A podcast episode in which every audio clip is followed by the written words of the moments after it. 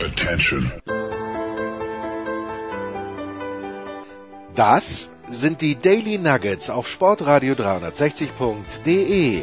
Kurz, knackig, sinnfrei. Gemäß unserem Motto: hart in der Sache, nicht im Nehmen. Heute mit dem Blick auf den US-Sport.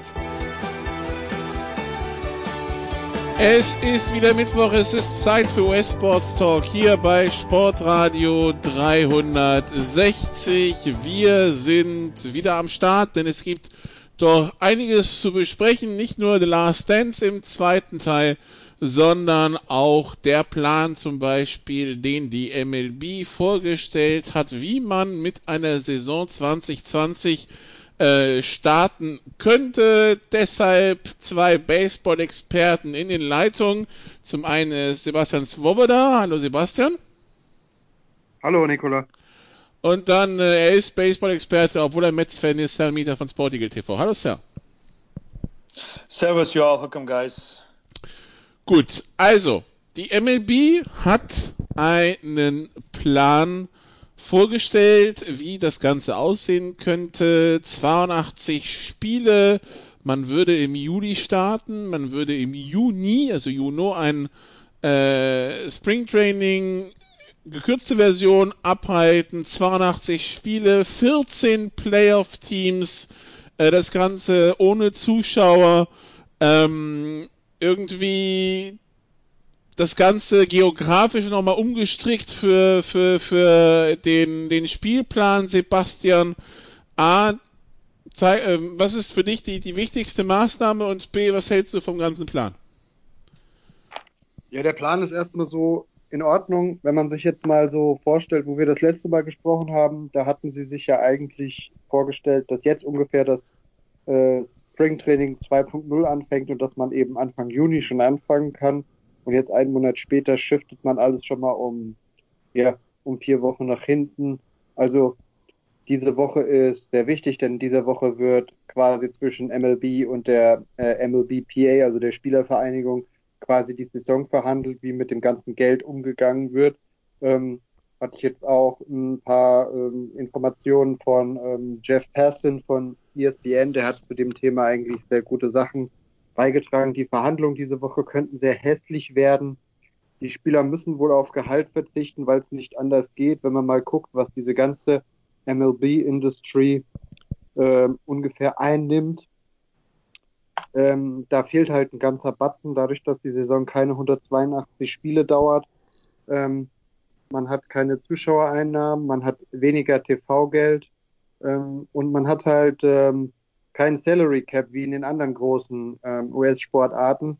Plus, man hat noch diese äh, ja, düstere Wolke von 1984, wo es ja den Spielerstreik gab, nachdem man sich nicht ähm, einigen konnte. Also ich hoffe sehr, dass sich ähm, die MLB und die Spielergewerkschaft, dass die einig werden und dass die Spieler nicht streiken müssen, weil ähm, in dieser aktuellen äh, ja, Situation mit äh, der Covid-19-Pandemie äh, wäre das, glaube ich, kein, äh, kein schönes Bild nach außen. Aber jetzt geht's halt um wirklich um die harten Zahlen. Wie viel bekommen die Spieler überhaupt an Gehalt? Also das Jahr zählt wohl von, äh, ähm, von den Einsatzzeiten zählt es wohl als volles Jahr, aber ähm, den ganzen Clubs fehlt halt irgendwie an Geld. Einige können sich es wahrscheinlich sogar besser leisten, ohne Zuschauer zu spielen als andere. Also die, die eh keine Zuschauer quasi haben, denen ist es wahrscheinlich relativ egal. Aber andere, wo die Hütte halt immer ausverkauft ist, denen wird es wohl nicht egal sein. Also ich bin gespannt, wie das ausgeht und hoffe einfach nur, dass sie sich irgendwie einigen und ja, dass es vielleicht für die erste oder zweite Juliwoche losgeht. Sal, es wäre nicht die erste Saison in der in einer amerikanischen Profiliga, die die shortened ist, im, meistens ja eben aufgrund von Vertragsverhandlungen und, und, und Spielerstreiks. Äh, wie, wie, wie, wie ist denn die Bewertung dann im, im amerikanischen, wie, wie bewertet der amerikanische Sportfan so eine so eine shortened Season? Also wenn es denn losgehen sollte mhm. und sie spielen und wir haben 2020 einen Meister, was ist der Titel dann für denjenigen wert, gerade wenn es ein Team sein sollte, ähm, das schon lange nicht mehr dran war? Well, let me start by saying, look, everybody wants sports on there, and um, more importantly, the players, um, not just the Mike Trouts and the um, and the high-paid players, but also the ones who are, you know, this is, you know, they need this money uh, to play. Uh, but for the American sports fan, yeah, definitely, you know, something to do on television other than watching Netflix and and and catching up on binge shows or and, and watching the president make a fool of himself. You know, there's other things uh, that people want to see. And and baseball especially, they make their money on local television contracts. So if the local TVs can show games, it doesn't matter if there's no one in the stands. Maybe what they might do is, you know, they're going to have to figure out ticketing and figure out ways to. But even if you figure out where people are standing, they still have to enter through um, the same gates, have to use the same bathrooms. So um, it, it, will be quite interesting to see how um, how they how they do that if they open the ballparks. But the key thing is to have something on television. The fact that ESPN has to show South Korean baseball at 1 a.m. and 5 a.m. in the morning um, shows that you know they want to show stuff. Uh, you know they want to just not just talk about contracts and potential. The only thing, of course. So to answer your question about sh- um, shortened seasons, you know, think about the 1999 San Antonio Spurs. Sometimes they think about um, that as an asterisk season. Um, um, strikes suck. Um, you know, we still talk about the 87 NFL season. I'm sure you, you know, you talked about a lot, Nikolai, that, you know, the, you know, is it, you know, the, the Redskins really win, but they ended up did play with real players. Um, we've had um, shortened seasons or canceled seasons because of world wars. Um, but that was a legitimate reason. You know, this is also, I would say, up there with a world war. Um, will we hold the champions as real champions? Probably. There will be an asterisk on there that says, you know, shortened season due to Corona. But the key for me is the thing that I'm worried about. Once you get the season started and someone is sick, you know, I've been asking people about the Bundesliga. I've been asking people about um, other, uh, you know, the NFL came out with their schedule. What's going to happen if a team gets sick? Do you stop? Does everyone stop playing? Does that team stop playing? What's going to happen? And then, you know, it would kind of suck if you get three, four, five weeks in and then you can't finish it. So but I think July 4th weekend is great. You know, it's a patriotic weekend. It's a it's a you know today we celebrate our Independence Day would be you know it would be a meme I'm sure from the Independence Day movie where the president screams it out. So um, that will be a nice weekend to start. Beer, barbecue, and baseball doesn't get more American than that. Ein Punkt, der anscheinend komplett nicht mehr besprochen wird, Sebastian, war ja dieses, also der Ursprungsplan war ja, wir, wir sperren irgendwie alle in Hotels so in Arizona ein und spielen dann quasi da auf den, auf den Baseballanlagen, die sonst für Springtraining ge, ge, ge, genutzt werden und dann sind halt alle in vier Monate in Quarantäne und dann passt das schon. Irgendwie der Part der Diskussion scheint jetzt nicht mehr so wirklich stattzufinden. Was ist denn da der Stand der Dinge? Also ich verstehe das so, dass man das einfach nur als Notlösung gesehen hat, so nach dem Motto, wenn wir gar nichts hinkriegen, ähm, dann müssen wir halt sehen, dass wir das irgendwie so hinkriegen. Aber ähm, man hofft halt auch einfach, dass das Ganze jetzt irgendwie abflacht. Und wenn man das jetzt mal vergleicht, also die KBO, ähm, die läuft jetzt und in den USA wird das übertragen und äh, die Amis sind bestimmt ganz heiß, dass Dan Straley, der immer, also der hat ja auch Major League Erfahrung, der hat zwei ganz tolle Spiele da geworfen.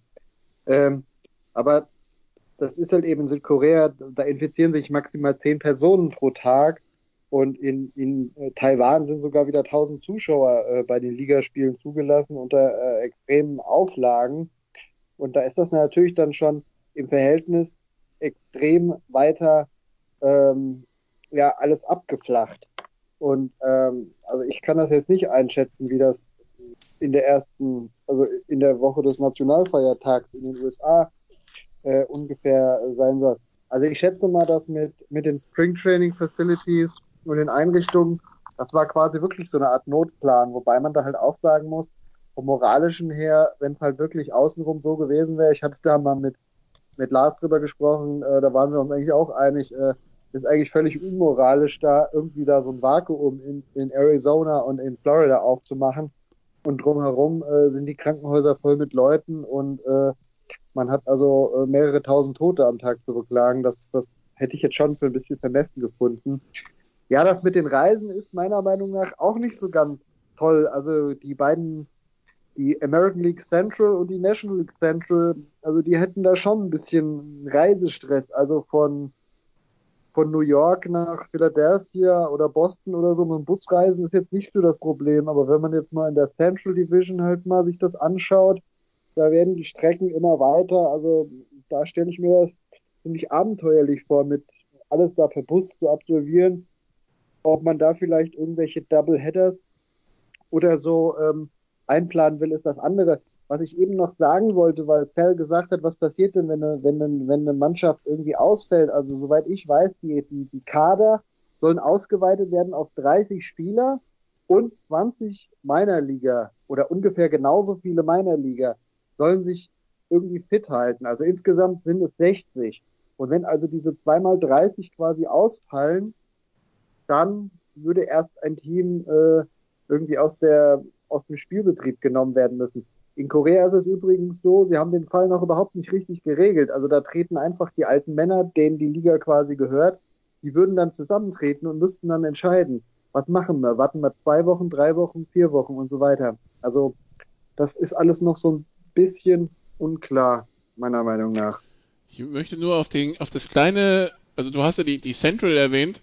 Darf ich mal kurz auf die, auf die, ähm, na, auf die LA West hinweisen, wo Houston und Seattle spielen? Ja, ja, das ist auch, das ist klar. Das, äh, ich meine, ich weiß jetzt, ich kann die Dimension schlecht einschätzen von Baltimore runter nach Florida oder so. Ähm, das geht, das, also Baltimore runter nach Florida, da bist du zwar auch so deine 2000 Kilometer unterwegs, also bis nach Miami, äh, Orlando ist ein bisschen weniger oder oder Tampa, aber ähm, äh, ja, ähm, das, das, äh, das ist eine Strecke, aber Houston, Seattle, Cell, das fährt man, man, das fährt man nicht ebenso.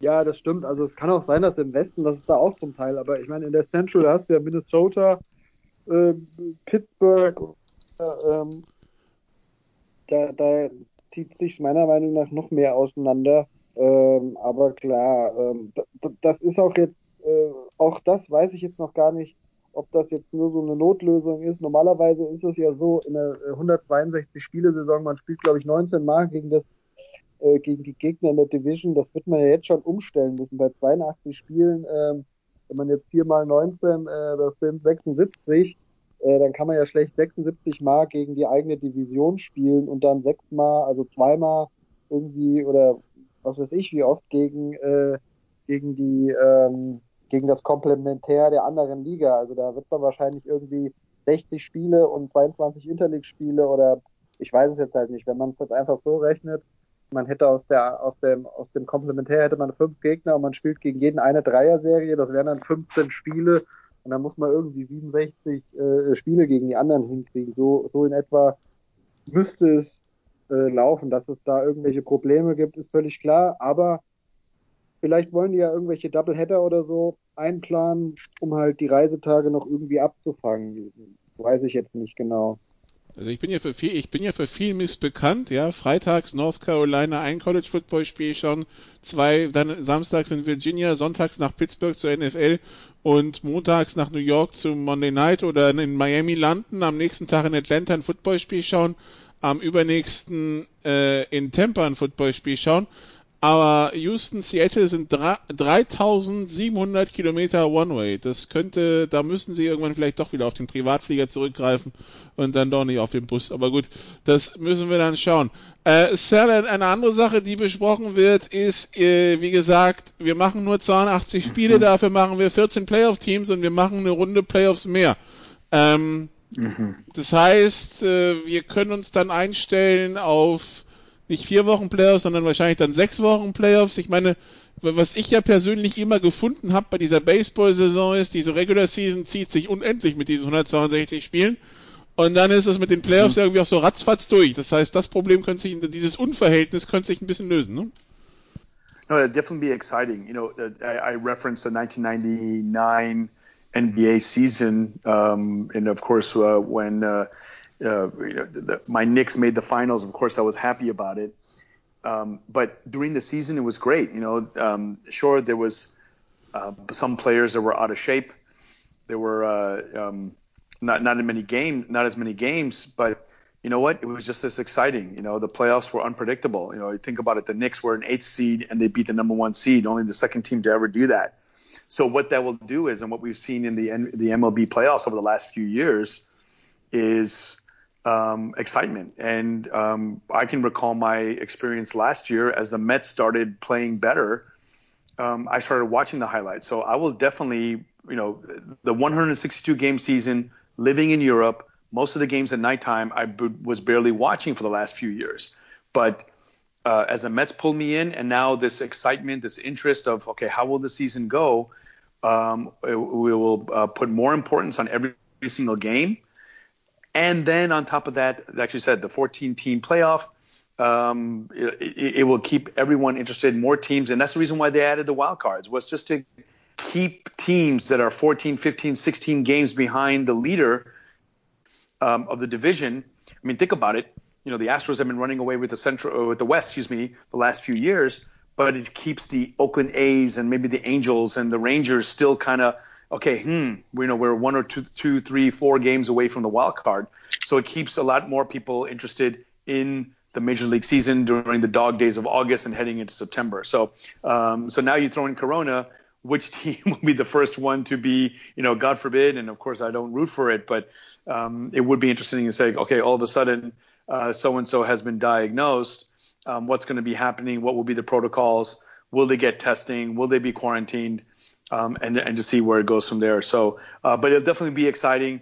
Um, I'm anticipating it. I'm going to be watching it, and I'm sure Seb will be as well, as well as everybody else. The whole world, as Major League Baseball um, is, uh, you know, probably yeah, I guess the biggest baseball uh, league in the world. Um, uh, maybe even the Koreans and Japanese will be watching. Japan will be starting their league as well. So um, yeah, uh, I will be excited um, from from first pitch to uh, uh, to the champions uh, being crowned. Ich wollte noch eine Sache hinzufügen, und zwar, ähm, was Sir gesagt hat, das ist ja gerade das Phänomen, diese, diese Ausgeglichenheit, obwohl man keinen Salary Cap hat. Also ich meine, bis auf zwei Teams haben alle Teams in den letzten 10 bis 15 Jahren mindestens einmal in den Playoffs gestanden. Das Einzige, was man jetzt halt hat, man kann, wenn das jetzt alles gut geht mit diesen 14 Playoffs-Teams, ja, man wird mehr von dieser sogenannten, von diesen National äh, Revenues, also von diesen, also man wird im nationalen Bereich, dadurch, dass die Playoff-Spiele halt alle im National TV äh, übertragen werden, wird man da im Vergleich zu den Jahren zuvor mehr Geld mit verdienen. Und das wird dann wahrscheinlich, wenn die Saison denn so gut und positiv äh, verläuft, wie man jetzt plant, wird an dieser Stelle auf jeden Fall zeigen, hier, hier können wir mehr Geld verdienen. Hat gut geklappt, wäre dann vielleicht auch eine Maßnahme, also einige Maßnahmen, die man jetzt hier quasi so mal testet, ne? Ähm, National League mit DH und so weiter. Ähm, das sind halt dann so alles Sachen, die man dann vielleicht beim, Sp äh, beim nächsten Collective Bargaining Agreement irgendwie mit einbaut, ähm, dass halt irgendwie die Competition ähm, ja irgendwie noch besser wird oder die Chancen. Ich meine, gut, wenn man jetzt sagt, okay, die Saison ist sowieso zu lang, wir verkürzen das generell auf 120 Spiele und wir weiten die Playoffs beispielsweise aus, dann ist es wahrscheinlich noch mehr ausgeglichen, weil im Prinzip diese 162 Spiele sind halt schon ein Marathon und einigen geht dann wirklich buchstäblich die Luft aus, nachdem sie eigentlich nach 80 oder 100 Spielen da ganz gut dagestanden haben. Also es wird auf jeden Fall äh, allen Teams gut tun, wenn, wenn die Regular Season so auf lange Sicht irgendwann mal doch wieder verkürzt wird. Ja, bisher, bisher ist, also bisher halte ich es ja immer so, auch gerade weil dann NBA Playoffs und NHL Playoffs sind und die GFL-Saison dann losgeht, muss zugeben, so bis zum All-Star-Game halte ich so einen Blick auf die Tabelle und dann äh, und ab da fängt es an, mich zu interessieren, wenn es halt Richtung August, September geht, wenn halt sich die wenn um, ums Playoff-Rennen wirklich geht, weil bis da was bis dahin passiert irgendwie immer so, ja, okay, schauen wir mal, aber wenn irgendwer dann doch noch eine gute Serie hat, dann kommt er wieder rein. Also irgendwie die ersten drei Monate ist jetzt nichts, was mich so zwingt ähm, vom Hocker reißt, auch wenn natürlich zwischendurch immer wieder interessante Geschichten dabei sind, wie letztes Jahr zum Beispiel der komplette Fehlstart von Boston. Also ja, ähm, Sal, der Universal Designated Hitter, der da vorgeschlagen wird, ist das quasi so die Vorbereitung für Obst. Diese Regel behalten wir dann 2021 bei und dann gibt's halt überall den Designated mhm. Hitter.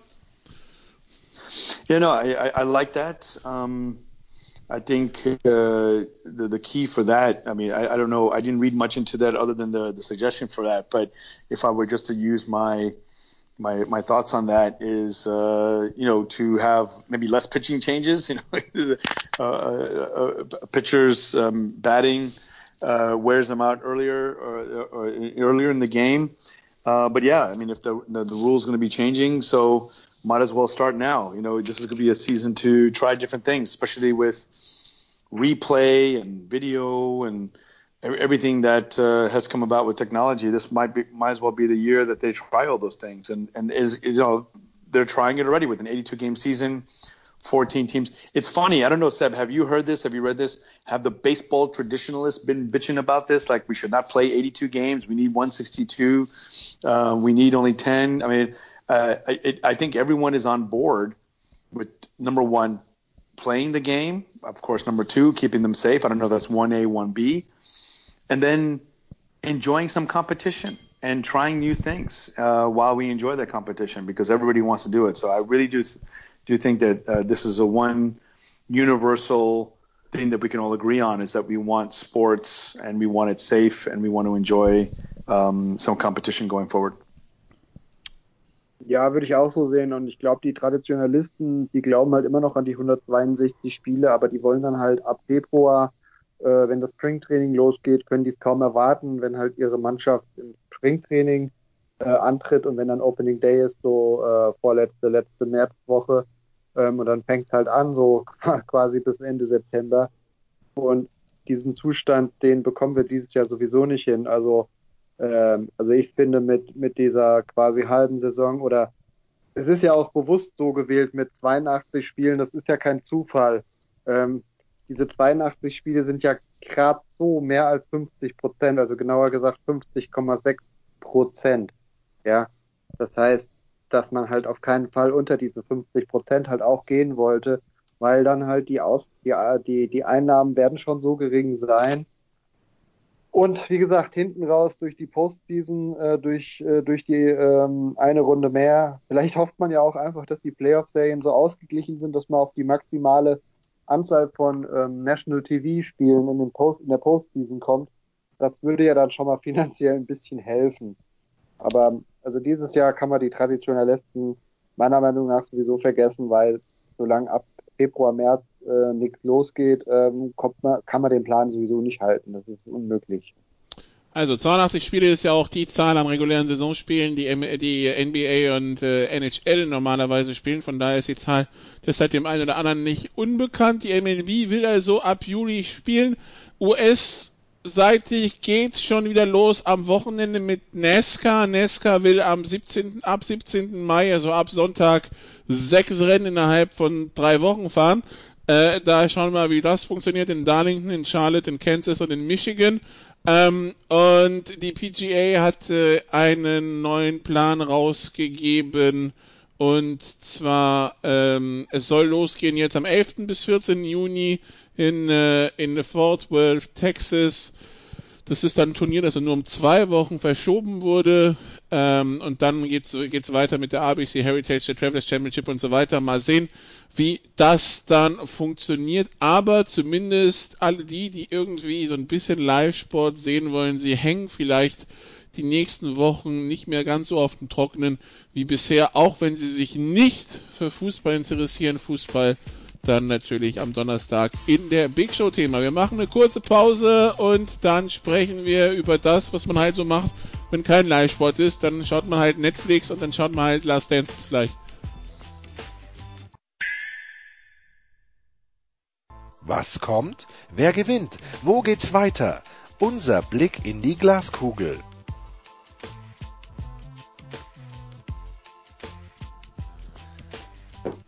Teil 2 bei den Daily Nuggets zum US-Sport. Wir sind im Basketball Nostalgie-Teil angekommen, müsste, möchte ich fast schon sagen. Wir reden über The Last Dance. Sal ist in der Leitung geblieben, Sebastian ist in der Leitung geblieben. Neu dazu gekommen, Lars Mandorf. Hallo Lars. Abend. Ja, The Last Dance. Wir sind bei Woche, also bei Episode 8 angekommen. Ich muss ja sagen, irgendwie, bei mir ist es ja so eine gewisse Nostalgie, das anzuschauen, weil ich war tatsächlich 98 das erste Mal in den Staaten im Sommer rübergeflogen am äh, Tag des WM-Finals, äh, Frankreich, Brasilien und dann drei Wochen da gewesen und ich bin fasziniert, dass ich von dem ganzen Kram eigentlich relativ wenig mitbekommen habe, was aber, nachdem ich darüber nachgedacht habe, unter Umständen daran lag, dass da diese Clinton-Geschichte mit Monika Lewinsky gerade völlig am Köcheln war und die Medien nichts mehr anderes kannten. Deshalb habe ich damals vielleicht nicht so viel mitbekommen. Aber wir haben viel gelernt über, über ähm, äh, Michael Jordan die letzten Wochen, über die Vermarktung, über die über das Dream Team, über Spieler, die nicht im Dream Team dabei waren und vielleicht nicht dabei sein durften.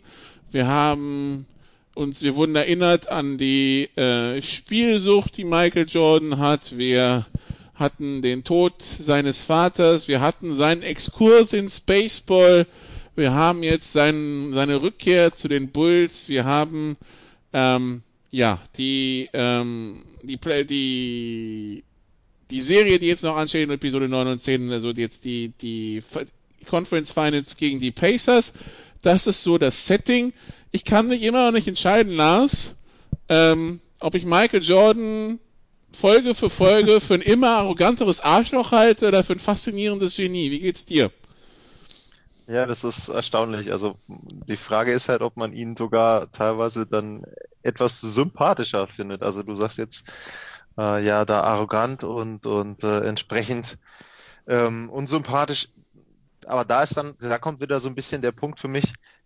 Vieles davon kannte ich ja schon, in dem Sinne, dass das ja auch andere schon gesagt haben. Also da hatten wir auch beim letzten Mal drüber gesprochen, dass man eben mit ihm normalerweise keinen Trash Talk gemacht hat äh, da gab es ja dann auch jetzt die Szene, wo dann äh, der ehemalige Bull BJ Armstrong da, ja, naja, also das war halt auch wieder so, er hat da was draus gemacht. Also im Grunde hat er sich ja nur darüber gefreut, dass er ein Spiel für seine Mannschaft gewonnen hat. Ob er sich da zu viel gefreut hat, egal. Ähm, man sieht einfach, wie fokussiert Michael Jordan war und auch da muss man eben sagen, ähm, ich hatte jetzt heute tagsüber Bill Simmons gehört ähm, mit Ryan Russillo zusammen und die haben einen ganz interessanten Punkt rausgebracht. Auch das war ja in den Folgen zu sehen. Diese Legende, dass David Stern ihn suspendiert hätte und die Legende, dass die jetzt keinen Hintergrund hat, in dem Sinne, dass er es gemacht hat, okay, aber einer der Gründe könnte ja auch sein, wenn man das so sieht, er war ja sehr, sehr fokussiert. Er war genau immer, er wollte unbedingt Erfolg haben. Er hat seine Mitspieler gequält bis zum geht nicht mehr, weil er gesagt hat, wenn die das gleiche durchleiden, was ich durchleide, dann gewinnen wir auch zusammen, dann werden die auch besser. Das ist dann schon erstaunlich, dass derjenige dann sagt, hey, Moment mal, übrigens, ähm, ich habe jetzt dreimal hintereinander die Meisterschaft gewonnen, ich höre jetzt auf. So, Natürlich Geschichte mit seinem Vater, alles drumherum, klar, aber im Grunde gibt er ja zu, dass er das vorher schon entschieden hat. Also er sagt ja so ungefähr, das letzte Gespräch mit seinem Vater war, da haben sie entschieden, er hört jetzt erstmal auf mit Basketball. Und da denkt man schon drüber nach, warum sollte ausgerechnet derjenige, der so viel Spaß in dem Sinne daran hat zu gewinnen, damit aufhören. Aber was man jetzt vielleicht sieht, ist, diesen, diese Manie, und das haben die in ihrem Podcast auch schön rausgebracht, diese Manie, die er da zeigt, also diesen unbedingten Drive, alles richtig machen zu wollen. Oder auch diese Aussage, ich glaube, das war gar nicht er, das war, oh, wer heißt das? Tim Grover, glaube ich, sein äh, Fitnessguru, der dann sagt, Michael Jordan hat den Anspruch, ihm schauen jeden Abend im Stadion 15 bis, was weiß ich, 20, 25.000 normalerweise zu. Und der gibt jeden Abend sein Bestes, weil da kann immer jemand dabei sein, der sieht ihn zum ersten Mal. Und wenn er da schlecht spielt, dann hat der einen schlechten Eindruck von Michael Jordan. Und das kannst du vielleicht, so diese Art an Dinge ranzugehen als Sportler, kannst du vielleicht dann eben nicht durchgehend aufrechterhalten und der wäre dann eben verbrannt. Und ja, macht ihn das unsympathischer, macht ihn das. Ich, es wird einfach deutlicher. Es wird für mich so ein, so ein Gesamtbild noch. Und ähm, wie sehr er da auch noch drin ist, zeigt, glaube ich, dieser unfassbar gute Cliffhanger am Ende von Episode 7, wo er dann da quasi, während er über seine Manie von vor 25, 30 Jahren redet, dann zu Tränen äh, ja gerührt in dem Sinne ist. Also das war schon, ja, ist halt erstaunlich, wie sehr er da noch drin ist, wie sehr ihn sowas dann auch bewegt finde ich. Ich glaube, die, die Aussage war, dass äh, wer ihn zuschaut, das, galt auch vielleicht für einen TV-Zuschauer, äh, nimmt sich quasi drei Stunden seiner Zeit, um Michael Jordan anzuschauen Ja, und da gehört ja. der Respekt dazu, dass er quasi dann seine Leistung bringt.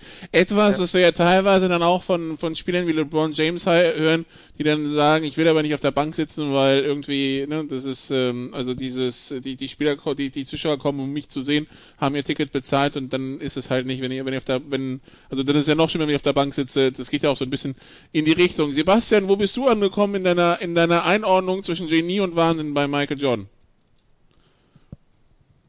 Ja, ist auch so ein bisschen wie bei Lars. Also ich muss sagen, ich habe damals ähm, die, den ersten Three-Peat habe ich nur so mh, halb mitbekommen. Beim zweiten habe ich fast alle Spiele, ähm, also gerade in den Playoffs auch äh, am Fernsehen gesehen. Aber ich muss erst mal ganz ehrlich sagen, ich war, ich war, äh, ich hatte zwar schon irgendwie Sympathien für das ganze Team, aber ich war immer Fan von Dennis Rodman. Also ich, ich war irre enttäuscht von dem Rodman-Teil, weil das war für mich eigentlich nur eine Wiedergabe von den ganzen Infos, die ich sowieso schon hatte. Ich habe auch als, als Teenager seine beiden äh, ersten Bücher, die dann äh, rauskamen, die habe ich verschlungen in drei Tagen und ich lese normal überhaupt nicht gern Bücher, aber das, das fand ich total spannend. Und ähm, ja, also es ist ja, also für mich ist immer noch die Frage, warum bringt er das jetzt ausgerechnet raus? Ist das dann auch so ein, ja, so ein, so ein kleiner Wink mit dem Zaunpfahl ähm, Richtung LeBron James, der jetzt auch vielleicht über seinen Zenit hinaus ist, so ich bin eh der Allergrößte und jetzt in der spielfreien Zeit zeigt euch jetzt nochmal, wie es jetzt genau irgendwie gewesen ist. Ähm, also ich selber würde jetzt die Doku jetzt nicht so irgendwie über den grünen Klee loben. Also ich würde jetzt nicht sagen, dass sie schlecht ist. Also ist ganz gut anzuschauen und ähm, ist auch wirklich interessant, ähm, weil in der damaligen Zeit, äh, da, da gab es kein Internet, kein Twitter oder irgendwas, wo man diese ganzen Clips oder einige Aufnahmen, die ich da wirklich noch nie gesehen habe und die dann da halt irgendwie ähm, äh, irgendwie zu sehen war. Das mit diesem Genie wollte ich nochmal unterstreichen, weil ich habe auch äh, Simmons und Ryan Rossillo gehört, äh, womit für mich eigentlich relativ eindeutig ist, dass also MJ wirklich äh, der GOAT ist. Also der zweite Three-Peat, das, das haben Simmons und Rossillo auch gesagt, der zweite Three-Peat, da hat also MJ 308 Spiele haben die Bulls in der Zeit bestritten. MJ hat alle 308 Spiele bestritten, plus er hat in seiner gesamten Karriere alle Finals oder alle Finalserien, also Einzelfinals, College, Olympia und alle Finalserien, äh, also alle NBA Finals, irgendwie alle ähm, gewonnen. Und weil vielleicht viele sagen, naja, aber Jordan hätte mehr Dreier nehmen müssen und so weiter. Aber ich meine, Michael Jordan hat Basketball spielen gelernt ohne Dreierlinie. Zu seiner Zeit, wo der in die NBA kam, da wurden drei Dreier pro Spiel genommen. Heute sind es zehn, elf mal so viel. Also ich finde, das Spiel hat sich ziemlich verändert. Aber jetzt einfach so im Vakuum, äh, das würde heutzutage, glaube ich, ich weiß nicht, äh, ob es da diese, diese Ironmans gibt, die dann wirklich über Jahre mit Playoffs wirklich alle Spiele machen oder ob das heute eher so eine Sache ist, dass die mal irgendwie einen Tag Pause sich gönnen oder so, weil also auf mich hat er so den Eindruck gemacht, der war, der war völlig besessen und völlig süchtig einfach nur. Und auch, wie es eben schon rauskam, ähm, auch immer wieder diese Motivation, weil er wusste ja eigentlich jeden Abend, die anderen haben sich irgendwas ausgedacht und setzen den besten Verteidiger auf ihn an. Und wenn dann dann so kleine Nadelstiche kommen wie von äh, BJ Armstrong oder von irgendwelchen anderen, dann war es ihm da immer irgendwie, dann hat er gesagt, so, also heute mache ich in der ersten Halbzeit so Punkte, wie der gestern gemacht hat, so ungefähr. Und dann hat er das halt auch noch gemacht, so. Ähm, also, ja, es überwiegt dann irgendwie aus meiner Sicht, wenn ich jetzt die, die Wahl zwischen Genie und Wahnsinn habe, irgendwie doch mehr das Genie für mich. Ja, Serl, es bleibt dieses Motivieren an allen möglichen. Also der, der, der Gegner, der Trainer des Gegners geht im Restaurant an ihm vorbei, ohne Hallo Mhm. zu sagen. George Zack, zack, die nächsten zwei, drei Spiele wird einfach nur bestraft. you know uh, okay so be, before i answer that uh, that point the the thing that you know it's interesting i was saying the whole time don't piss him off don't trash talk him don't do anything but as lars pointed out that you know uh, he, he was so focused that he made up his own stories Yeah. uh, to motivate himself. So he was just trying to like find ways, and and even B.J. Armstrong, not just in this last episode, but the the best thing was when he was talking about how he let us play, but he was on such a higher level that he was, you know, he figured out how to win. He let us play all we want, and this is something that I, you know, I suffered for in the in the early '90s that I didn't, I, I knew no matter how er- big the lead was, no matter how competitive the Knicks were, in the last five minutes of the game, it was Michael Jordan time, and he was going to win it. And so now the thing with George Carl, what added extra thing to that? Okay, so you know he expected people to bow down to him. If you weren't going to play with, you know, play play at his level, then he, you know you were nothing.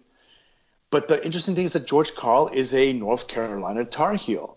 The least he could do is come over and say hello, and, and I think that's even disrespectful. That if you played, you know, it's just ridiculous Also that, that Carl would.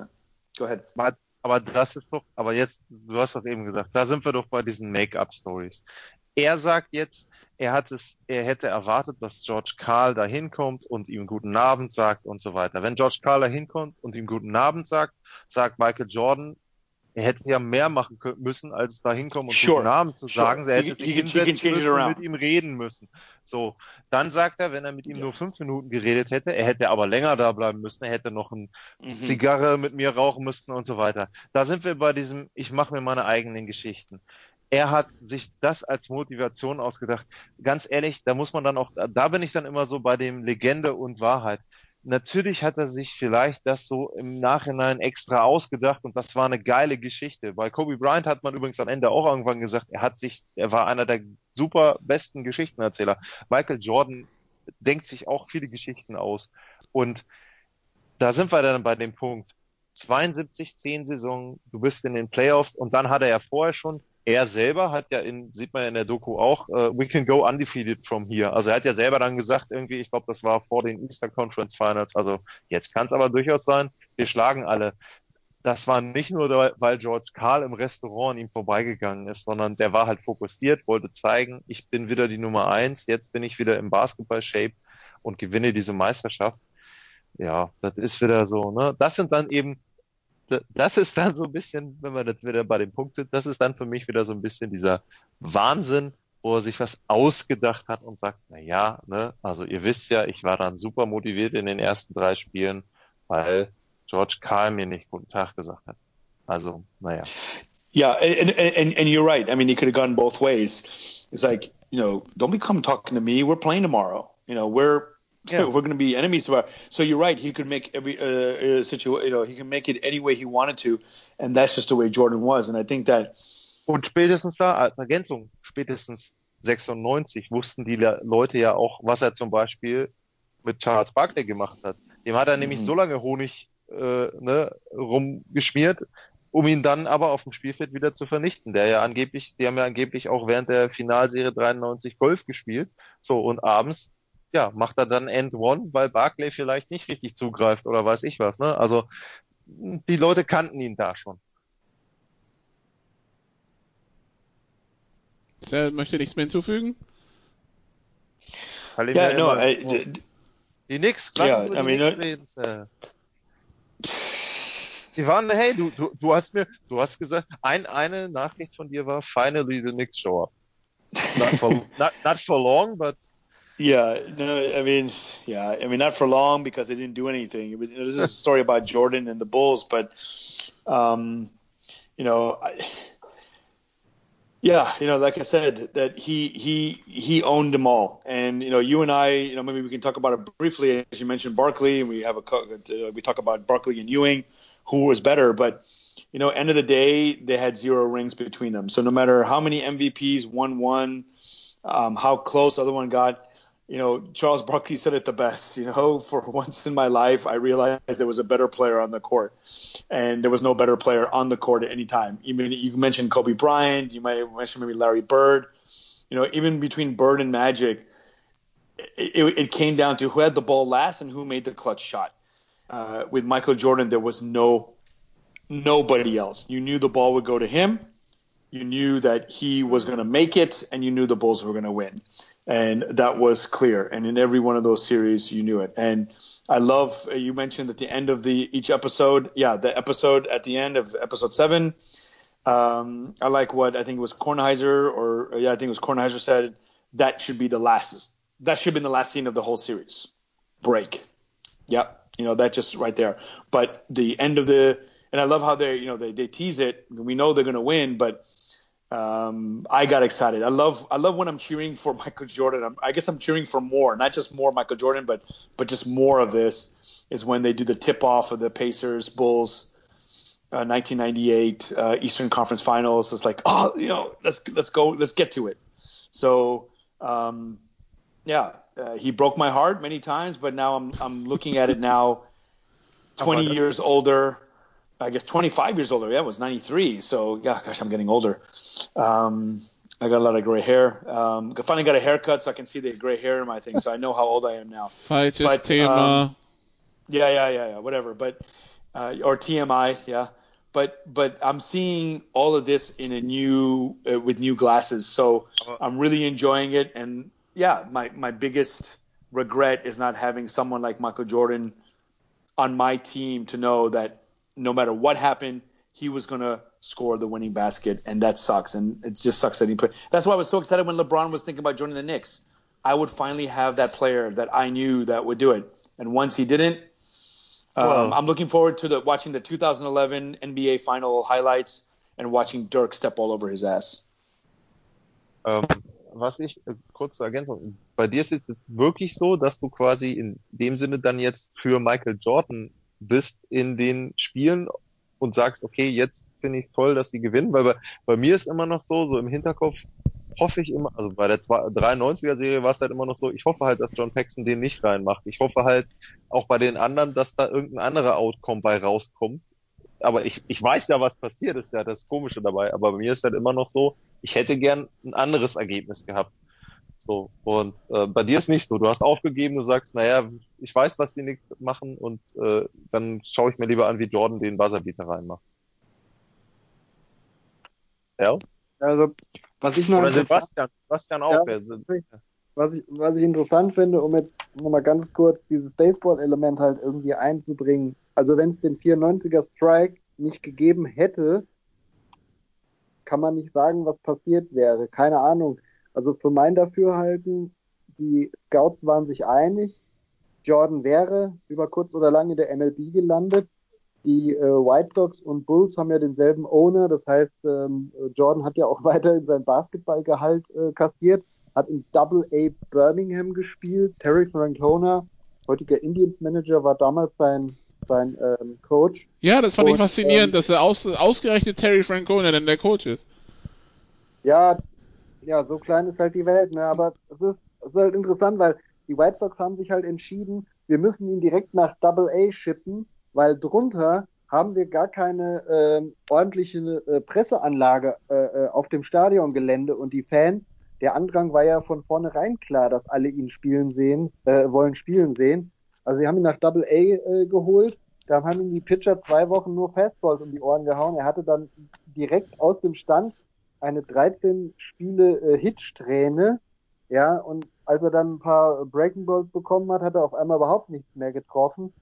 Und aber er war auch beim Baseball ein irrsinniger Arbeiter und äh, dann war dann der ähm, na, der der äh, der Hitting Coach, der hat fünfmal Batting Practice mit äh, MJ am Tag gemacht und er hat es dann eigentlich innerhalb von drei vier Monaten wieder einigermaßen hinbekommen. Nur als dann halt der Strike kam, ähm, da hat er ja auch sofort seine Tasche gepackt und dann ging es sofort wieder, ähm, ähm, ging sofort wieder zurück ähm, irgendwie zu den Bulls. Aber wäre halt wirklich, man kann schlecht sagen, was passiert wäre, aber ich kann es mir jetzt nicht vorstellen, dass wenn er jetzt 95 oder 96 in der MLB gelandet wäre, ob der dann äh, nachdem das nichts geworden wäre oder so, ob der dann 97, 98 oder so nochmal den Weg zurückgefunden hätte, ich, ich glaube es eher nicht, aber ähm, ja, der, der Baseball-Teil war natürlich kurz, aber sein, sein Baseball-Kapitel war natürlich auch im Vergleich zur ähm, ganzen Serie oder auch im Vergleich zu seiner ganzen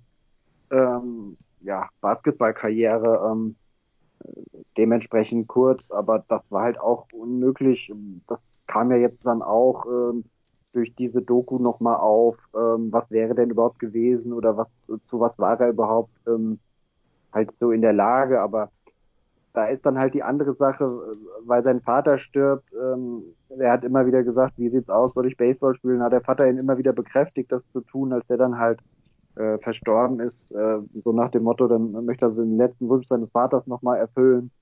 Und ähm, dann, dann ging es halt doch wieder relativ schnell so zurück zum, zum Basketball. Aber das Talent war also absolut da und unter normalen Umständen ähm, hätte man sich da nicht gestritten. Ähm, wäre da absolut ähm, eine ähm, ja, Karriere in der, in der Major League bei rausgesprungen. Oder auf jeden Fall eine ein oder zwei Jahre mit solider Einsatzzeit.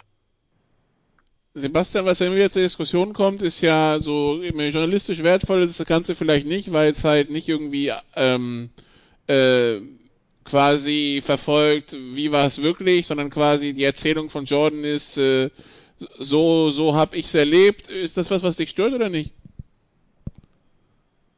Naja, sagen wir es mal so, ähm, er selber hat da ja praktisch die Hände drauf, wann er das Material überhaupt freigegeben hat. Er hätte ja auch gar nicht freigeben müssen. Also ich meine, bei Kobe Bryant in der letzten Saison sind ja auch die Kameras mitgelaufen. Da darf man auch gespannt sein, ob und wann die Frau überhaupt da mal irgendwas freigibt. Es ist halt praktisch ja, wobei, so. kurze Einmerkung, bei Bryant ist natürlich so, das ist nicht unbedingt seine beste Saison gewesen. Ne? Bis auf das 81-Punkte-Spiel in der Tat, ja aber man dürfte da durchaus auch erwarten, dass da bei, bei Kobe Bryant, dadurch, dass er halt wirklich in der Moderne gespielt hat, da dürfte das Material auch, also mich hat zum, Beispiel, zum einen irrsinnig gewundert, wie die diese uralten Bilder zum, zum, zum Teil äh, also wirklich äh, Hightech-mäßig da irgendwie verbessert haben. Und also die Qualität der Bilder dürfte bei Bryant auf jeden Fall besser sein von seiner kompletten Karriere.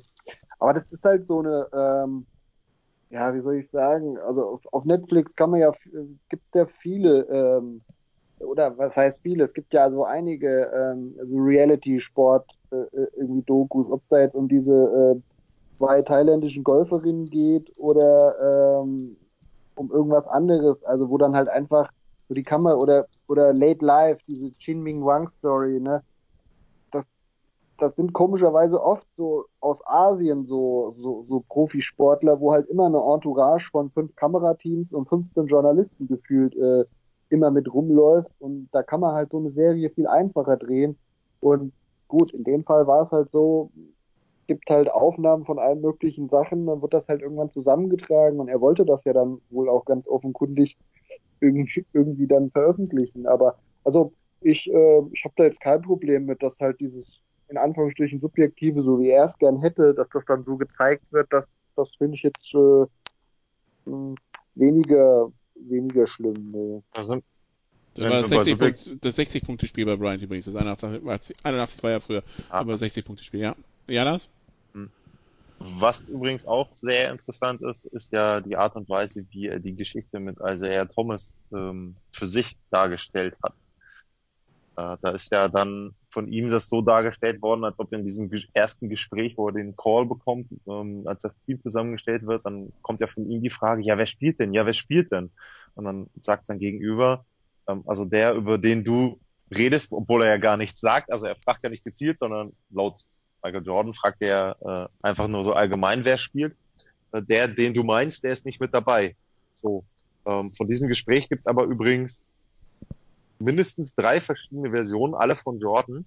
Und ich würde mal behaupten, dass diejenige, die am nächsten dran ist, äh, nämlich in dem äh, Buch äh, Dream Team äh, von Jack McCallum ist es, glaube ich, äh, dass die Version schon richtig ist, dass er nämlich im Grunde gesagt hat, äh, also wenn Isaiah Thomas spielt, spiele ich nicht. So. Was ja auch vollkommen okay ist als Version, aber es ist halt wieder interessant, wenn wir dann bei dem sind. Er bestimmt halt den Narrativ da in dem, in der Doku, so wie Sebastian das eben schon gesagt hat. Und in dem Fall hat er sich dann eben seine Version ausgedacht. Genauso wie er auch, ähm, also man hätte das Ganze auch noch ergänzen können. Ne? Es gab ja auch diese Diskussion, die Pistons gehen da raus, ohne zu gratulieren und so weiter. Und es ist halt tatsächlich so, dass die Celtics das vorher genauso gemacht haben. Und Larry Bird hat halt auch gesagt, naja, also warum soll man das auch nicht gemacht haben? Ne? Also Ne? Nur da hat es keinen interessiert, bei Isaiah Thomas war es halt wieder der böse Pisten. Ähm, ja. Es hat die Doku ist freigegeben von Michael Jordan. Das muss darf man auch bei allem da äh, nicht vergessen. Was mich fasziniert hat, es ist eine Zeitreise auch ins amerikanische TV. M muss ich mir Sorgen machen, dass ich mit dass ich irgendwie Bob Costas mhm. sehe, Dan Patrick sehe ja. und so weiter. So sprich, mhm. das sind teilweise die gleichen Gesichter, die ich vor, die ich jetzt sehe, sehe ich jetzt halt in 30 Jahre jünger. Ähm, hat ja Hannah Storm, äh, Hannah Storm war dabei, äh, äh, Andrea Creamer und so weiter. Ähm, tut sich im amerikanischen TV echt so wenig? It's unbelievable what uh, makeup and what Botox and but but but you also like um I was watching you know when Tom Brokaw and in the double nickel game Tom Brokaw and then I watched him do an NBC uh, nightly news piece about the end of World War uh, World War II in Europe and he really got old but um, Andrea Kramer wow she definitely looks great. Um, in fact I was watching it and the person I was watching was like, "Hey, what do you think about her living room? I think she has great style, and she's always been one of my favorite ESPN reporters." But um, yeah, it is definitely watching a time machine. Um, and I even as Bob Costas was talking about um, Game One before the Bulls and Sonics, I knew exactly what I was going to say. Maybe it's the cliche of Bob Costas, how he um, um, how he announces, but it's like this is not just a, a, a contention or a competition but a, and I just said coronation, and he said coronation at the same time. So um, these are the guys I grew up with. You know, it was religious for me to watch the NBA on NBC, um, the music, watching uh, the Knicks uh, pregame, watching the Bulls, knowing what timeout songs they were playing, and of course watching uh, Marv Albert, uh, the Czar, the Telestrator, um, and uh, Fratello, Mark, Mike, Mike Fratello, yeah yeah. And then of course um, uh, Magic Johnson on there. Um, I'm actually interested in wondering why they didn't cover Magic Johnson's um, the, the, effect of uh, Magic Johnson on on the NBA and Michael Jordan taking over um, in 90 you know you know once uh, he got you know uh, he uh, retired because of AIDS. But maybe that's just not something that needs to be told in this thing. But um, I, I think that they're doing the right thing and covering all the the aspects. Like you know, like Sweb just mentioned about the baseball, the baseball strike. Um, yeah, what could have happened, but it had to do with Michael Jordan. So you know, and and the Chicago Bulls in that season. So, but yeah, it is a capsule. Lars, you're right. We you lived it. We knew it. I saw it all. But it's also good to see it. Also, the ESPN reporters. It's like I, you know, watching yeah. Sports Center at that time.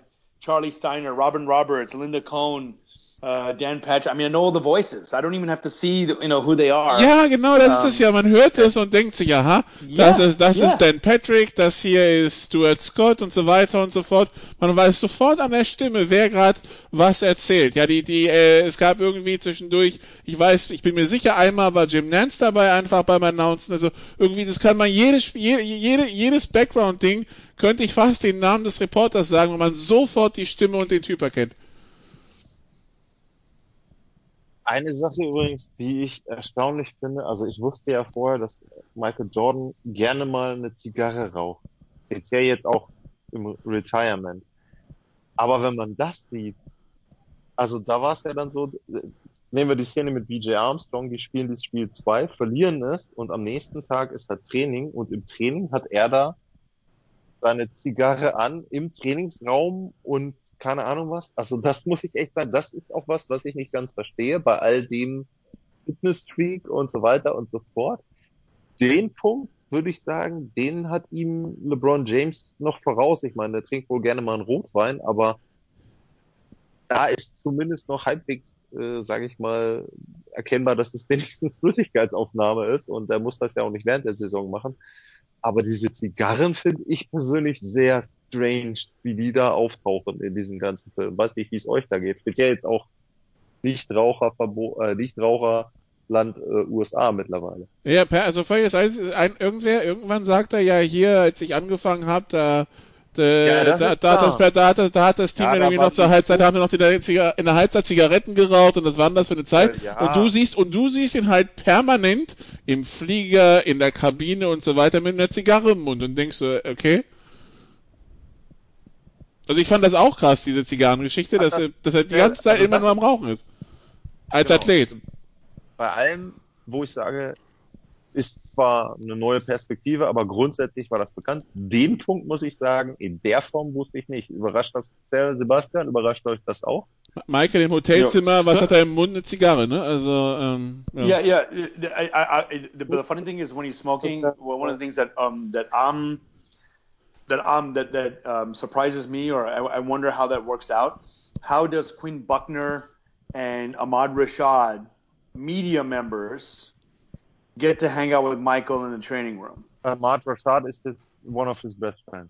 Yeah, but That- but but but how do they become? I mean, maybe they, you know, but okay. He grew- it- He came into the business when Jordan came into the league. Yeah, yeah, I know, but but that's what I'm saying. If I came in the business and Craig Biggio was a rookie and I was covering the Astros, I mean, I'm trying to think of who, who was a rookie in 95, 96. Sam. Cassell of the Rockets, you know, he was a rookie in 94, 95. Um, Those different times.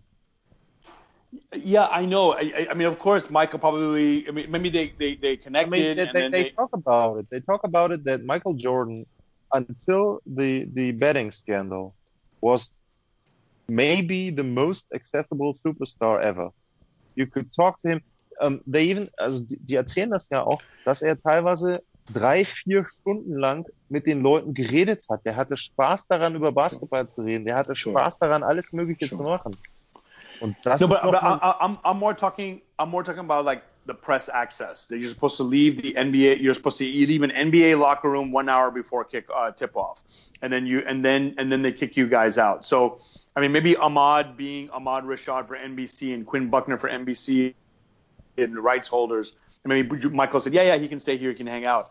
But I just don't. I j- just in my experience as a media member, to get that close to a player and to start a friendship in the stadium. I can understand if they were golfing together or you know playing cards. You know, Michael and Magic played cards uh, the night before Game One of um, uh, which one was it? Where he said that he's going to get some tomorrow. Um, maybe it was the ninety. äh, Ryan, du meinst mit Danny Ainge? yes, yes, the Celtics. Yeah, yeah. Wo exactly. Uh, no, Golf- it was, uh, Phoenix War Suns ninety three. Golfspielen, wo sie, So- Achso, die, okay, das But but I'm, I I- I just I mean, but look I mean of course there's a there's a hint of jealousy to that you know um, that but and, and good for them but but remember these guys after the game especially Ahmad Rashad even though he's a friend was interviewing him after every single game so for me I of course want to keep a certain sort of subjectivity objectivity when interviewing a player um, and they would never allow it. I mean, I, I got bitched out by um, uh, Svetislav Pesic for asking questions um, about uh, Paul Zipser and his NBA dreams, um, and then he would call me Mr. NBA.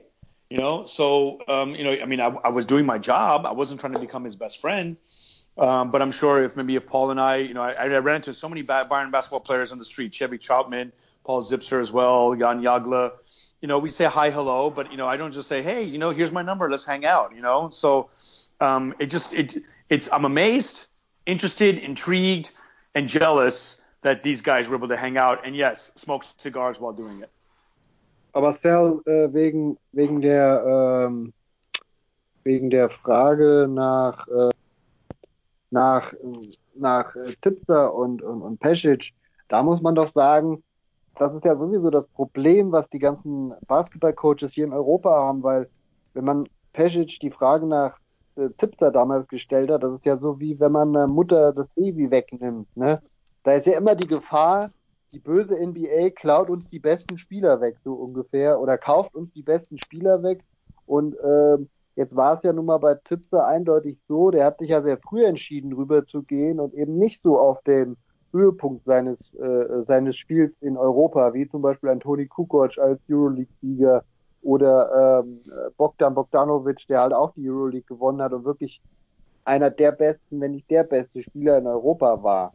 Ja, das ist für die für die ganzen Coaches, für die vor allem etablierten Coaches ist das meiner Meinung nach ein Riesenproblem, ähm, wenn halt die ganzen Superspieler, die auf einmal nicht da sind, halt auf einmal richtig Kohle verdienen der NBA und halt auf einmal nicht mehr da sind. Ja gut, wobei das ja natürlich das Problem, also das gilt ja, glaube ich, für alle unsere Ligen, die einen Sport auf der, also die, wo die große Profiliga in den USA ist, das, äh, das, also ich tue mich immer, also ich tue mir natürlich aus Liga-Perspektive, also auch wenn es Football betrifft, immer schwer, wenn ein guter, gutes Talent ans College geht.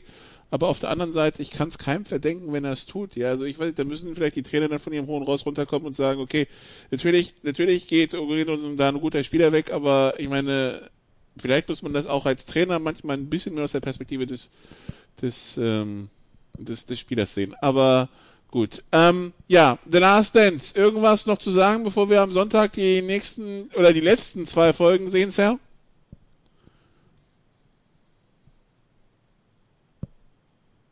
Uh, no, um, no. I'm just looking forward to to seeing how it all ends. And you know, as I said, the last scene should have been him saying break. But uh, yeah, it'll be interesting to see how it ends. And and of course, the postscript, the Michael Jordan and the Wizards. Will they cover that? But let's see, because because they've been going back. You know, they've been oh. going 1998 season. Are they? No. They're going back. And and I, you know what I really love about the symmetry or the storytelling, it's not that they're just making things up or they're they're they're they're they're um, fitting stories within the.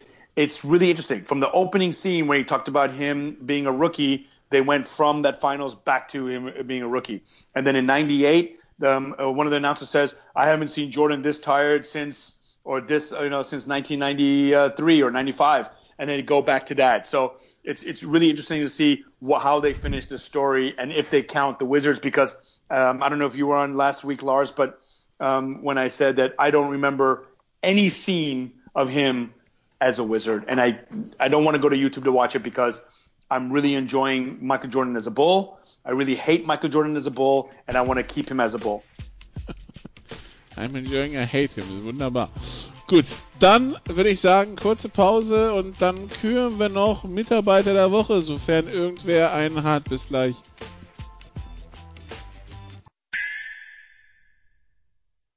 Der Passgeber, der Eigentorschütze, der King of the Road, unsere Mitarbeiter der Woche.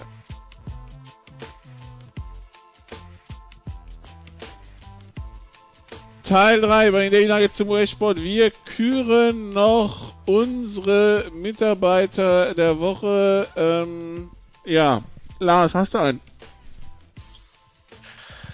Boah, man könnte diesen jungen Mann mit dieser tollen Frisur nehmen. Das soll ein Security-Mann sein, der da in der einen Folge mit Jordan ja dieses Münzspiel spielt, wo die Münze möglichst nah an der Wand liegen bleiben muss. Also der hat in den 90ern eine Frisur aus den späten 80ern. Der wäre in Manta Manta auch sehr gut aufgehoben, der Typ.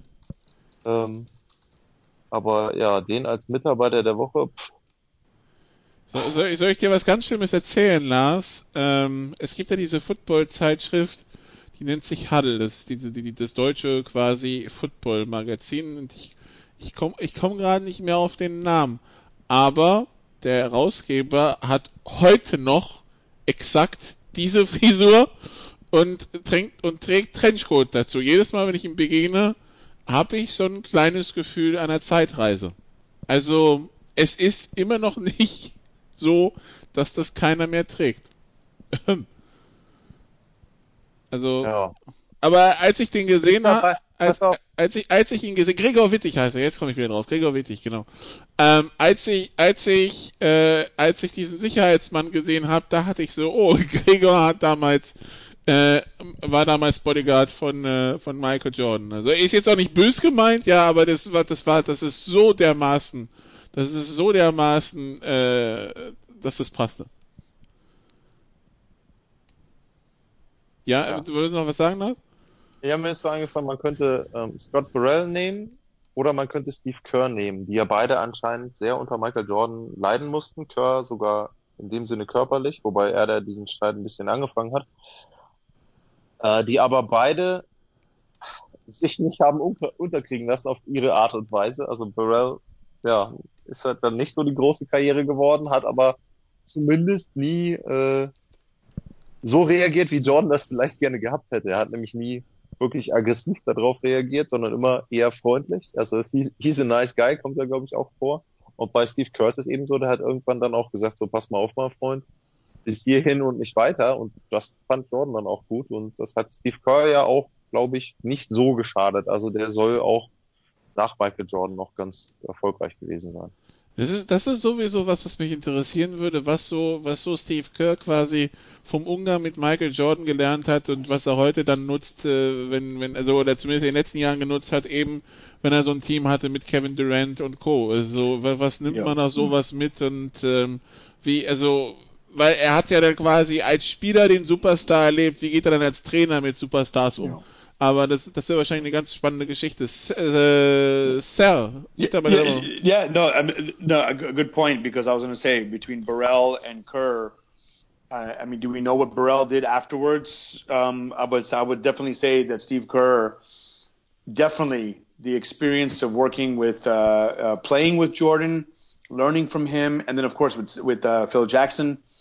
Um, you can definitely and you know and and just the fact that he was around that and and showed off the rings. If a player walks in, the the, the Steph Currys, the Clay Thompsons, the, the, he's ultimately going to get respect. So I, I, definitely think that. No, I'm not going to have a Mitarbeiter de Woche, but more like a um, Abschied de Woche. Um, uh, Jerry Stiller. Um, uh, a lot of um, you know he passed away, as everyone may know him as George Costanza's father, as well as the uh, the King of Queens' father. Um, and uh, he's the, the, father in real life of Ben Stiller, and uh, I guess coming from uh, from from New York, from from the area, and, and, and I love the scenes where when George was working for the New York Yankees, there was a sports connection there. And uh, even though his uh, George Steinbrenner, the voice voiced by Larry David, comes in and says that your son is dead or missing and possibly dead, and he screams, "Why did you trade Jay Buhner?" And and that's so New York. That's so American. You know, whenever American meets you and you say, "Oh, where are you from?" Oh, I'm, oh, I'm from um, uh, from uh, Minnesota. Oh, hey, Vikings. Or if I'm from North Carolina, oh, Tar Heels. Or are you a Duke fan or, or Tar Heels fan? When I was in Louisville, I would ask, "Are you a, a Kentucky Wildcat or a Louisville Cardinal fan?" So um, Jerry Stiller and of course Seinfeld and the whole family. There was a lot of sports there. But Jerry Stiller provided some very funny moments. And uh, if you don't have a chance, uh, or if you've never seen it, definitely go back and watch those clips on YouTube. Jerry Stiller, rest in peace. Sebastian? Ähm, ich habe jetzt für diese Woche keinen, aber ich habe noch eine lustige Geschichte aus der MLB-Streiksaison. Und zwar, es geht um ein Spiel Mitte Juli. Ähm, und zwar äh, Cleveland Indians spielen bei den Chicago White Sox. Äh, damals spielte der Slugger Albert Bell bei den Cleveland Indians und ähm, die White Sox hatten also das Gefühl, dass er mit einem illegalen äh, Schläger also spielt.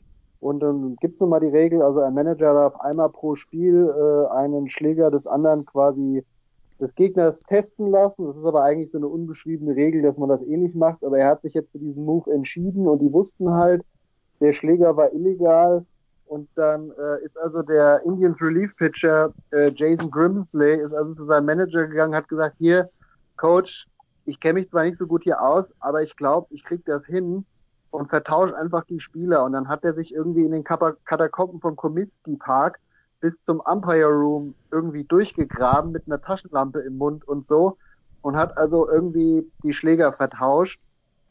Ähm, das Ganze nennt sich auch, glaube ich, Jason Grimsley The Theft oder so. Und ähm, naja, Ende vom Lied war halt, ähm, also die Indians gewannen halt das Spiel und die White Sox haben dann halt äh, wirklich Polizei und FBI und so weiter, es wurde in alle Richtungen ermittelt. Ähm, dann mussten eben die, die Indians mussten ein Originalbett von Albert Bell noch im Nachhinein äh, äh, nachreichen. Er bekam eine Sperre, hat dann Widerspruch eingelegt, dann wurde das von zehn auf sieben Spiele reduziert. Und dann fand eben dieses Meeting statt zwischen Jason Grinsley und Bud Selig, dem damaligen Commissioner. Und der hat also den Spieler in einem Vier-Augen-Gespräch zu sich ins Büro gerufen und hat nur gesagt, hey mein Freund, ich werde dich nicht sperren, möchte aber gern die Wahrheit von dir wissen. Wie ist es passiert? Und also Jason Grimsley erzählte dann quasi Bud Selig direkt äh, ein paar Wochen später, ähm, quasi von dem Vorfall und äh, Selig ähm, lachte danach eigentlich nur und sagte, ähm, also du bist der der beste Teammate irgendwie, den man sich quasi vorstellen kann, der, der also quasi sowas bringt. Ähm, waren neulich auch bei äh, Buster Only, ähm, A Story That Needs to Be Told im Podcast, also Baseball Today. Dort hört man auch Stimmen von Jason Grimsley, Bud Selig, da wird der Fall nochmal ganz schön ähm, ja, aufgerollt und nochmal so ein bisschen nacherzählt. Es ist halt dann erst fünf Jahre später rausgekommen, weil Grimsley äh, dann irgendwann bei den Yankees gespielt hat. Und dann ist er irgendwann mal gefragt worden und dann hat er das beiläufig einfach mal zugegeben, wie es abgelaufen ist. Also die eigentliche Wahrheit ist erst fünf Jahre später ans, ans Licht halt ähm, gekommen. Aber das ist äh, tatsächlich so im Sommer 1994, kurz bevor die Saison aufgrund des Spielerstreiks ähm, vorzeitig abgebrochen werden musste, so passiert, wie ich es gerade erzählt habe. Ich kann mir vorstellen, einfach mit, äh, ja, okay, Coach, ich, ich gehe mal, ich robb mal durch die Klimaanlage und durch die falschen und die, durch die abgehängte Decke in den, in den Umpires Ja, schon ja, äh. Und dann inklusive, er kauert dann in diesem Umpire Room, hält inne, versucht so zwei Minuten die Luft anzuhalten, weil er bemerkt, oh Scheiße, da kommt jetzt jemand rein. Also er hätte jeden Moment, er er hätte fünfmal erwischt werden können bei der Aktion. Ist, er ist nicht erwischt worden. Die haben halt während dem Spiel, hat irgendein Sicherheitsmensch nur gemerkt, oh je, hier war jemand im Raum, dann haben die überall Fingerabdrücke genommen und so, ja. Und der Schrank war halt aufgebrochen, wo der Schläger quasi von äh, Albert Bell drin war und dann hat man nur gesehen, oh, der Schläger wurde ausgetauscht. Und ähm, ja, ich finde es eine lustige Geschichte und ähm, ja, sollte man sich mal anhören, wenn man, wenn man die Details doch mal lesen will. Ansonsten bei Wikipedia ist über den Vorfall auch ein ähm, ziemlich ausführlicher ähm, Artikel drin. Es fehlt nur noch Miss- Mission Impossible like, dass er sich von der Decke abhängt und dann, ne, also, äh, gut. Also, das, äh, so viel zu, ähm, zu Grimsley. Äh, das war's von den Daily Nuggets zum US-Sport für diese Woche. Mehr US-Sport und mehr Sport gibt's morgen in der Big Show, wo wir uns äh, so der Plan bestehen bleibt, ausführlicher hören werden. Äh, ich darf vom Producer wieder Fußball und Motorsport übernehmen. Bundesliga geht ja am Wochenende wieder los. Das wird bestimmt ein Thema sein. Danke Lars, danke Sel, danke Sebastian, danke liebe Zuhörer. Bis zum nächsten Mal. Tschüss. Das waren die Daily Nuggets auf Sportradio 360.de. Versäumen Sie nicht alle anderen Podcasts aus unserer sympathischen Familienwerkstatt. Schon gar nicht die Big Show. Jeden Donnerstag neu.